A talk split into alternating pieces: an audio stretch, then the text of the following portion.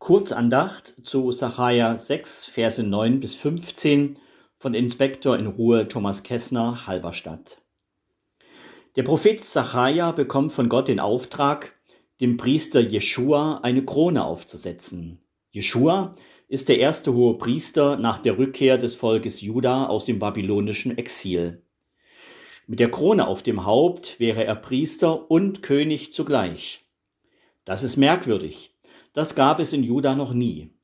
Zudem gibt es ja mit Serubabel, einem Nachkommen König Davids, einen legitimen Anwärter auf die Königswürde. Noch mysteriöser ist, dass Sacharja während der Krönungszeremonie einen weiteren, besonderen Mann ankündigen soll. Gott sagt zu ihm, Sprich zu Jeschua, so spricht der Herr Zebaoth. Siehe, es ist ein Mann, der heißt Spross, denn unter ihm wird's sprossen und er wird bauen des Herrn Tempel. Spross, was für ein eigentümlicher Name. Unter seiner Herrschaft soll es sprossen. Zu einer Zeit, in der die anfängliche Hoffnung der Heimkehrer aus Babylon erloschen ist und stattdessen Kleinmut, Verzagtheit und Resignation das Feld beherrschen, spricht Zachariah von neuem Wachstum, von Zukunft und Hoffnung. In der Zeit, in der der Wiederaufbau des Tempels wegen mancherlei Widerstände und Probleme zum Erliegen gekommen ist, kündet Zachariah jemanden an, der den Tempel aufbauen wird. Bei dem Wort Spross muss ich an die Sitte der Barbara-Zweige denken, die in manchen Gegenden in der Advents- und Weihnachtszeit lebendig ist. Da werden am 4. Dezember, dem Gedenktag für die Märtyrerin Barbara, Zweige von Kirchen, Schlehen oder Fossizien geschnitten, in lauwarmes Wasser gelegt und am folgenden Tag in eine Vase gestellt.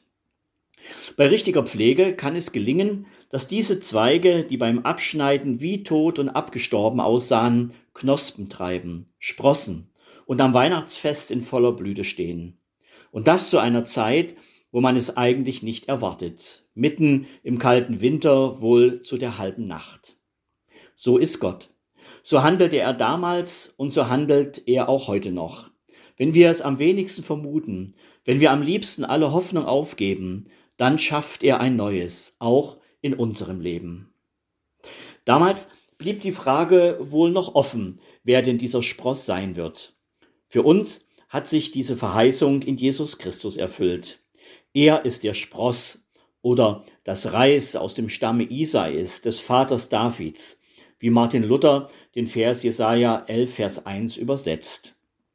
Jesus baut den Tempel, der aus lebendigen Steinen errichtet wird. Lebendige Steine, das sind Sie und ich und alle Schwestern und Brüder, die lebten, leben und noch leben werden. Dieser Tempel ist die Gemeinde Gottes zu allen Zeiten und an allen Orten. Sacharja hatte wohl noch keine Vorstellung, wer dieser Spross sein wird, und was da unter ihm alles sprossen wird. Die Geburt dieses Sprosses feiern wir in diesen Tagen. Klein und unscheinbar kam er in unsere Welt, damals im Stall von Bethlehem. Inzwischen blüht seine Gemeinde weltweit und sie geht ihrer Vollendung entgegen. Ich wünsche Ihnen einen gesegneten zweiten Weihnachtsfeiertag. Ihr Thomas Kessner.